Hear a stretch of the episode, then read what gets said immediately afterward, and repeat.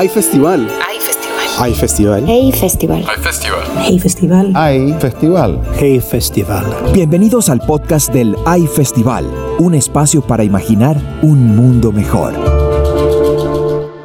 Economía, literatura, periodismo, ciencia, ciudad. Temperatura social. No olvidemos nuestras luchas. Bienvenidas y bienvenidos a un nuevo episodio de Testimonios de High Festival. Este es un podcast producido por Junkie Media. En esta ocasión tendremos a Guillermo Altares, Leopoldo Martínez y Alberto Vergara en conversación con Andrea Bernal, Cartagena 2020. Dilma Rousseff en conversación con Javier Moreno, Cartagena 2020. Lorena Álvarez y Rocío Silva en conversación con Nayara Galárraga, Arequipa 2019. Josep Zárate en conversación con Diego Rabasa, Cartagena 2020. Y Lidia Cacho en conversación con Javier Moreno, Querétaro 2018. Para poder escuchar las conversaciones completas de este y otros temas, no olvides visitar el High Player en highfestival.com.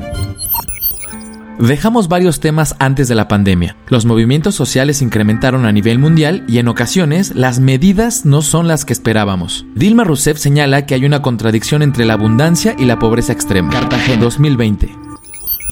Lo que sería tal vez la etapa más compleja em que a economia assumiu en la que la economía asumió todos los y valores y principalmente los proyectos del neoliberalismo. e isto consiste numa redução brutal do Y papel esto consiste en una reducción brutal del papel del Estado, también en el dominio de las finanzas sobre las actividades productivas concretas. nunca no mundo Nunca en el mundo se tuvo semejante cantidad de riqueza acumulada y semejante de cantidad pobreza de pobreza acumulada. también acumulada. e é esta contradição Y es esta contradicción que existe entre y la abundancia extrema y pobreza, la extrema miséria, pobreza, la la, pobreza, miseria y la pobreza aumento brutal y el aumento brutal de la desigualdad, incluyendo a aquellos países que ya están desarrollados, como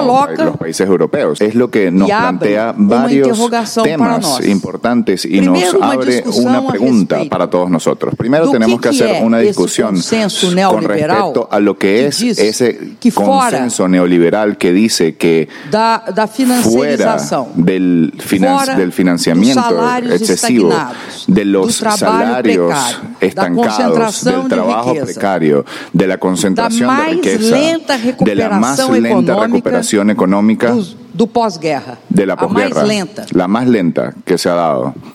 Tecnología y democracia. Las redes sociales son una herramienta que también puede servir como armas en contra de la democracia. Guillermo Altares, Cartagena, 2020. Lo que sí quería es un poco lo, de, lo de las redes sociales y eso. Yo siempre pienso que algo bueno tendrán si los países más dictatoriales del mundo lo primero que hacen es cortarlas, ¿no?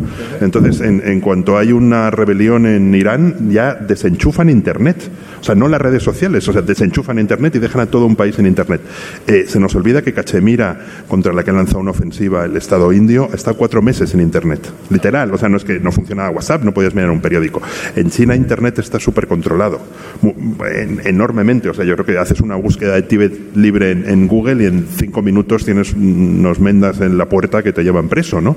Eh, mm, los eh, la tecnología, yo sí creo que hay un problema grave de tecnología y democracia, que en eso yo creo que, que también tiene que ver con Pinker, donde de repente, claro, Pinker lo tiene muy claro, pero de repente hay cosas que no sabemos por dónde salir. Por ejemplo, la, la idea del reconocimiento facial, ¿no? que algunas grandes ciudades del mundo, por ejemplo San Francisco, que es interesante porque es, digamos, como la ciudad tecnológica del planeta, lo, lo ha prohibido. O sea, la idea de que eh, uno pueda salir en la calle y ser identificado en todo momento eh, puede resultar tranquilizadora para combatir la delincuencia, pero es muy inquietante en manos de un Estado dictatorial, que es lo que está ocurriendo en China ahora mismo. ¿no? Entonces, en China hay ciudades chinas donde si uno escupe en la calle o, o- cruza mal la calle, se encuentra con su nombre y apellido y su careto en unos paneles gigantes diciendo este es un mal ciudadano, no sé qué, que es como una cosa de Black Mirror que está ocurriendo. El control de los sigures, que es eh, esta minoría musulmana de los que casi se dice pronto, ha habido casi un millón de personas internadas en campos de reeducación, que son campos de concentración. El control social se produce, entre otras cosas, por, por reconocimiento facial. Y entonces es bastante alucinante, ¿no? La idea de que uno sale a la calle y, y- y- y se pueden, o sea, se puede saber perfectamente dónde ha estado, quién es y lo que haces, ¿no? Alberto Vergara recuerda cómo se encontraba América Latina hace 30 años y señala la represión a los manifestantes. Cartagena, 2020. Yo creo que hay un asunto de cómo pensamos esta crisis, digamos, llamada crisis, porque uno siente que podría haber dos lecturas respecto a esto. Si uno compara América Latina hoy con lo que era hace 40 años, eh, por países, si tu punto de análisis es los países, pues hace 40 años en América Latina lo que tenías era eh, todo dictaduras con excepción de tres países, básicamente Colombia, Costa Rica y Venezuela. Todo el resto tenía alguna forma de dictadura. eh, en los países. Por lo tanto, si comparas esa foto con la de hoy, dirías, pues mira, este, más bien eh, la cosa no está tan mal. Ahora, sí me parece que eh, desde un punto de vista, em, ¿cómo llamarlo? Pues eh, liberal, republicano, este, em, si tu punto de análisis no son los países, sino los individuos, yo francamente no creí que en América Latina íbamos a volver a dispararle a la gente en las calles. Yo pensé que la época de dictaduras que pueden este, secuestrar, desaparecer, exiliar, asesinar impunemente había pasado. Eh, y lamentablemente es lo que ocurre hoy en Venezuela, en Nicaragua, eh, sobre todo. Que claro, son los dos casos más graves. Nuevamente insisto, si nuestra unidad de análisis son los países, no es tan grave. Si nuestra unidad de análisis son los individuos y asumimos que es una comunidad eh, latinoamericana de individuos, pues es gravísimo. ¿No? Eh, entonces, y en ese sentido sí creo que hay una cuestión importante que pensar que son los mecanismos eh, regionales de defensa de las instituciones democráticas, que hay que enfrentarlo de alguna manera porque han fracasado rotundamente. Eh, yo diría, no solo han fracasado en, en atajar al autoritarismo y a la dictadura, sino que lamentablemente lo que hemos visto es un momento en el cual en los últimos 15 años más bien se favoreció formas bajo la, bajo la eh, idea de la soberanía nacional y de no meternos en los países, se favoreció a eh, regímenes que estaban construyendo autoritarismos. Es decir, hemos tenido lamentablemente países eh, que podían ser muy republicanos y democráticos hacia adentro, pero que a la hora de lidiar con las relaciones internacionales era una suerte de, de, de, de westfali- westfaliano latinoamericano que decía, haz con tu gente pues, lo que quieras, no hay problema, ¿no? Y, y sí creo que ese es una, eh, un desafío al, al futuro, ¿qué se hace con eso, no? Lidia Cacho advierte que el sistema no ha ayudado a prevenir los feminicidios y que las corrientes conservadoras se resisten al cambio. Querétaro, 2018. Ahora, ¿qué ha sucedido dentro de esta revolución? Como en todas las revoluciones, si bien lo dijiste, es que eh, hay todavía corrientes hiperconservadoras que siguen defendiendo el biologicismo en el tema, en el tema del machismo. Eh, ¿Qué quiere decir esto? Quiere decir que eh, insisten en desacreditar todos los avances científicos, desde las neurociencias hasta la biología y la química más esencial, que demuestran que no es cierto, que los hombres son machos porque no se pueden controlar, no hay un chip machista con el que nacen los, los hombres que tienen genitales masculinos, ni tampoco, y lo digo así porque obviamente estamos hablando de que hay comunidades LGTB y TT y un poco más, eh, y las que vengan, ¿no? Entonces estamos también en una transformación de qué significa el género en el mundo entero, qué significa haber nacido con ciertos genitales y cómo se construye esta idea de ser persona, y de ser persona en tu sexualidad, en tu vida erótica, en tu vida amistosa y en tu comportamiento con las y los demás. Y eso de pronto se queda muy atrapado todavía en el mundo de la filosofía. Y lo que yo he querido hacer con este libro y con la mayor parte de mis, de mis trabajos periodísticos ha sido justamente aterrizarlo para conver- conversar con la gente a pie de calle, que habla como yo me expreso, para poder llevar el diálogo hacernos estas preguntas de, ¿de verdad, de verdad crees todavía que la agresión, que efectivamente es una reacción eh, química del cerebro cuando estamos en riesgo, es exactamente lo mismo que la violencia? Es decir, ya está eh, suficientemente comprobado que la violencia es un ejercicio voluntario, es decir, tomamos una decisión particular. Un hombre que va a cometer un feminicidio en España, que tiene un problema súper serio de feminicidios, en México, en Latinoamérica, en, en, muchos países del mundo, un hombre que sistemáticamente va ejerciendo diferentes tipos de violencia contra su pareja o contra una mujer en la calle o contra una mujer de su familia y va aumentando y aumentando la violencia lo hace en general justamente porque hay un, una debacle de poder entre ellos, porque las mujeres se empiezan a liberar, porque la hija se revela, etc. Y en ese sentido, la excusa del hombre es la que le ha dado la ley durante más de 200 años, que es estaba borracho, había tomado, tenía alterados los sentidos, esa es una de las excusas que les da la ley, y la otra es, es que no se puede controlar. Según Freedom House, la democracia padece 13 años de retroceso. Andrea Bernal, Cartagena, 2020. Me gustaría empezar citando un informe de Freedom House que en su último reporte titula Democracia en retroceso y registra que estamos en el decimotercer año consecutivo de disminución de la libertad global. La reversión ha abarcado una variedad de países desde democracia de larga data como los Estados Unidos hasta regímenes autoritarios consolidados como China y como Rusia. Y las pérdidas generales aún son superficiales en comparación con las ganancias de finales del siglo XX, pero el patrón, dice este eh, informe, es consistente y siniestro. La democracia está en retroceso, dice Freedom House. Pero lo más preocupante, Leopoldo, empiezo contigo, es que las instituciones de la democracia han resultado mucho más frágiles en países donde se creía que eran estables y seguras. Y si este es el punto de partida, ¿dónde sitúan ustedes los orígenes a esta crisis de la democracia? Para Leopoldo Martínez, los políticos se olvidan de las promesas cuando llegan al poder. También señala el deterioro que provoca el elitismo a la democracia. Cartagena, 2020. Pero también tenemos una contrapartida del problema del populismo que atenta contra la democracia, que es el elitismo. En América Latina particularmente, las democracias dominadas por élites, que incluso la propia élite política, construida a partir de un, discurso, de un discurso social en muchos casos, se va alejando de la gente que le dio origen a su mandato y, enfocada en temas económicos, macroeconómicos, pierde ese liderazgo, sustentabilidad por falta de conexión con, con, el clamor popular, con los movimientos populares. Pero en el tema migratorio, en Estados Unidos hay una particularidad muy importante. Estados Unidos es un país construido a partir de la inmigración. Y los latinos, que son el saco de, boxeo al cual Trump le pega permanentemente, son una de las contribuciones más extraordinarias que tiene la economía americana en este momento. Primero, han evitado el envejecimiento de la sociedad americana. Luego, contribuyen con trabajo, con dos y tres turnos de trabajo, incluso los inmigrantes indocumentados. Trump habla de la carga pública, ¿no?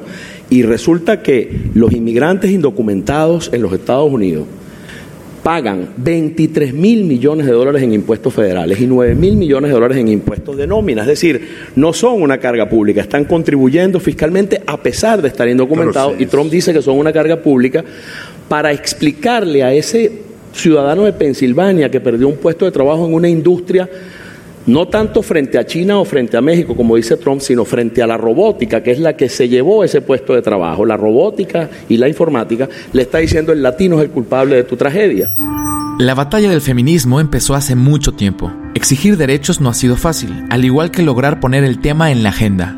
Nayara Galárraga, Arequipa, 2019. Porque en realidad um, la batalla del feminismo empezó con aquellas primeras mujeres, supongo, o desde mi perspectiva, que empezaron a exigir su derecho a poseer tierras, su derecho a heredar, como sus hermanos, por ejemplo, o aquellas primeras mujeres que consiguieron el derecho al voto en Nueva Zelanda. Y creo que fue en 1893, juraría. Mujeres olvidadas por la historia porque la historia normalmente la, escribieron los varones. Por eso me encanta que en este lugar no solo estemos mujeres, sino que también haya varones, que haya gente de distintas generaciones, porque el feminismo cada vez más parece ser un movimiento inter, intergeneracional. Guillermo Altares hace un pequeño análisis de la situación en Europa y menciona que el funcionamiento de la democracia también recae en los ciudadanos. Cartagena, 2020. Un poquito más de 30 años cayó el muro de Berlín y de repente, y cayó realmente de la noche a la mañana, ¿no? La gente se despertaba, prendía la televisión y se encontraba gente saltando encima del muro y de repente, como un efecto dominó, en apenas dos meses una serie de países que habían pertenecido, como habían sido dictaduras desde la Segunda Guerra Mundial, se convierten en democracias y luego, un poco después, 10 de esos países entran en, la Unión Europea en la mayor ampliación, ¿no? Y entonces, claro, fue como una especie de viento de democracia que ahora empieza a, plantear ciertos problemas. Yo creo que los casos más graves son Hungría y Polonia, donde sí hay un cierto deterioro institucional. Y luego citabas el caso de Marine Le Pen, que es el, símbolo de, del, digamos, la ultraderecha más recalcitrante en Europa. Es verdad que uno de cada cinco franceses eh, votan a un partido de ultraderecha racista, consciente, de, o sea, no engañan a nadie, van ahí y, votan a alguien que considera que los, eh, los musulmanes son inferiores, que no tienen que estar ahí. Pero también cuatro de cada, de cada cinco franceses recalcitrantemente se han, se han negado a, a ceder en lo más mínimo en su, en su democracia. ¿no? Y luego eh, hubo un momento mm, que propició una subida muy importante de la, de la ultraderecha, que fueron la crisis de los refugiados, que se produjo sobre todo en Alemania, en Suecia, en Dinamarca, se produjo un importante ascenso de partidos de la ultraderecha y en Alemania, digamos, las palabras ultraderecha y Alemania son relativamente inquietantes. De hecho, hay, hay asesinatos políticos por primera vez desde prácticamente el, el Tercer Reich. ¿no? Pero se nos olvida que la mayoría de los alemanes acogieron a los refugiados de una manera emocionante. Entonces, eh, siempre nos acordamos de este siniestro partido de la FD, pero nos olvidamos que, que, cuando llegaron columnas de refugiados, que eran reales columnas de refugiados de, de, Siria, había tanta gente en la calle que los ayuntamientos ya no sabían qué hacer. Gente con, con, con puestos de bebidas se las daban. Eh, había tantísimos voluntarios para cualquier cosa. Yo me, soy voluntario para coger una familia, soy voluntario para enseñar a las familias de refugiados, de refugiados alemán, de refugiados sirios a que aprendan alemán, a que aprendan cómo funciona el Estado alemán, les ayuda a hacer los papeles que los ayuntamientos tenían que rechazar a gente. Decían, mire, ya tenemos 200 para papeles, 200 para alemán, no cabe nadie más, ¿no? Y yo creo que si hay una democracia que, una prueba de que la democracia funciona es eso, cuando los propios ciudadanos eh, eh, se embarcan en la solidaridad eh, inmediata y eficaz. Es decir, yo te doy dónde dormir, yo te doy dónde beber y yo te enseño a hablar la lengua para que puedas tener, ¿no? Y Alemania acogió, si no me equivoco, a un millón de refugiados y Suecia es el país que en porcentaje más refugiados acogió, creo que es el equivalente al 5% de su población. Y estoy hablando de meses, porque la salida masiva de Siria fue en meses.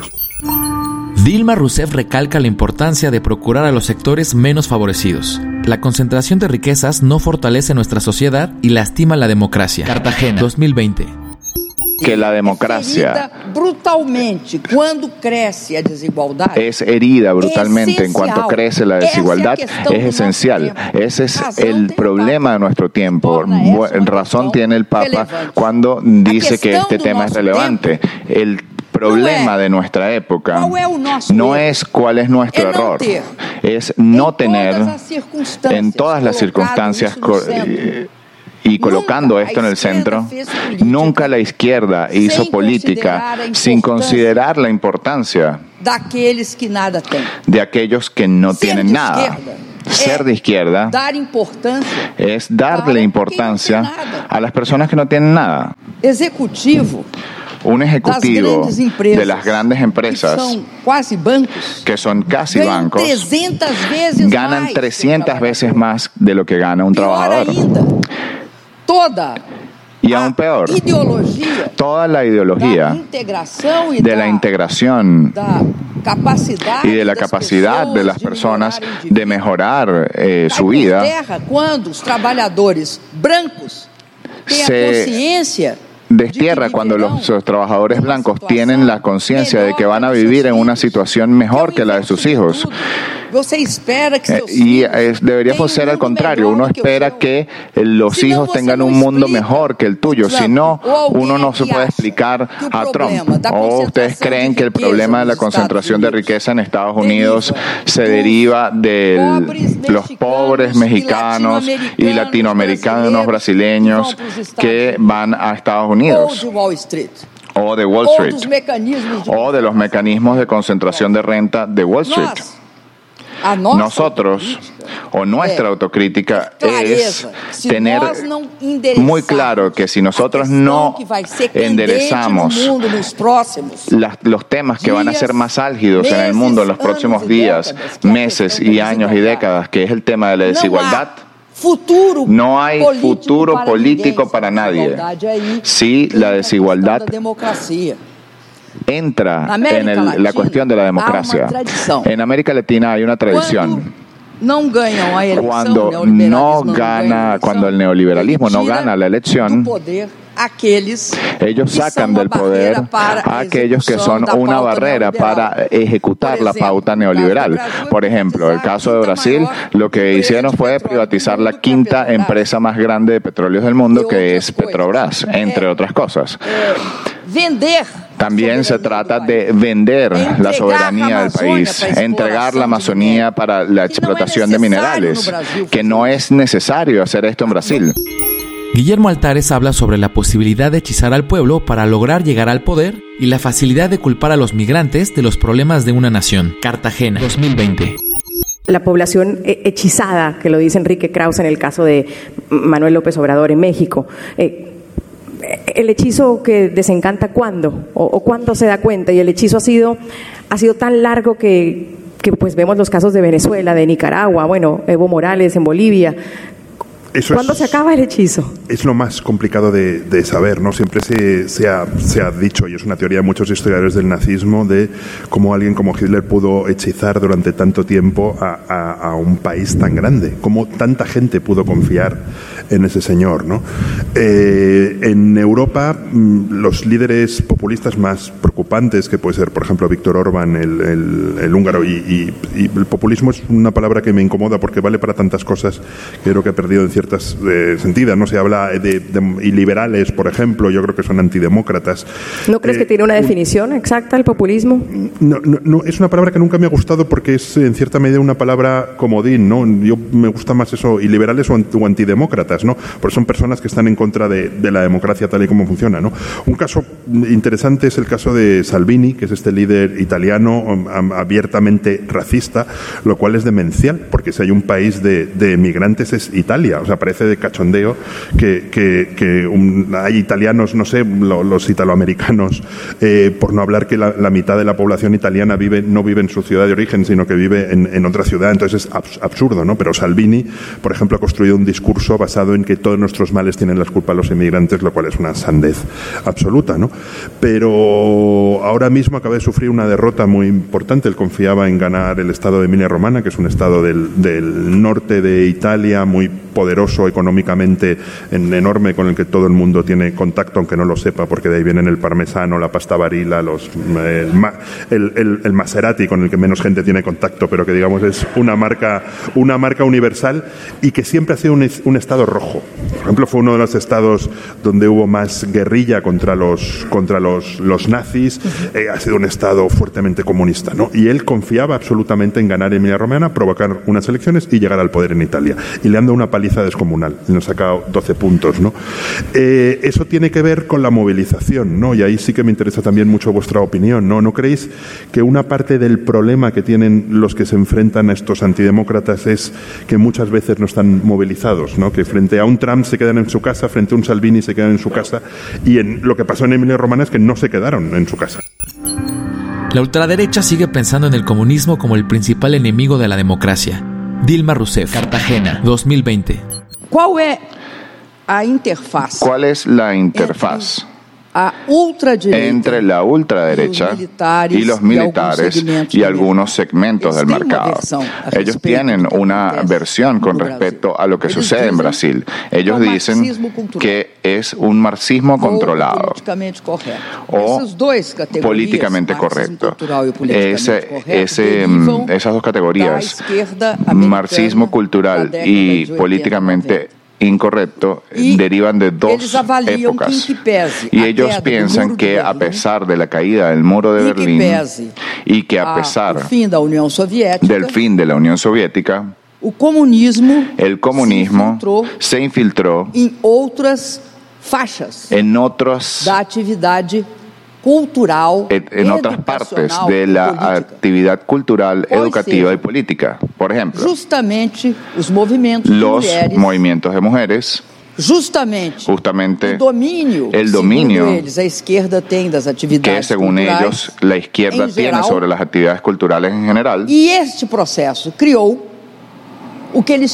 y este proceso creó lo que ellos llaman marxismo cultural y que explica por qué ellos disputan o pelean sistemáticamente contra la cultura hasta el punto de que hay un secretario de educación del gobierno Bolsonaro que antes era ministro de cultura y ahora es secretario de un departamento fazer um programa y baseado no Goebbels. Si esta persona o Goebbels, ele ousa fazer él isso. Atreve, se atrevió a hacer un programa um basado en, en un discurso de Goebbels.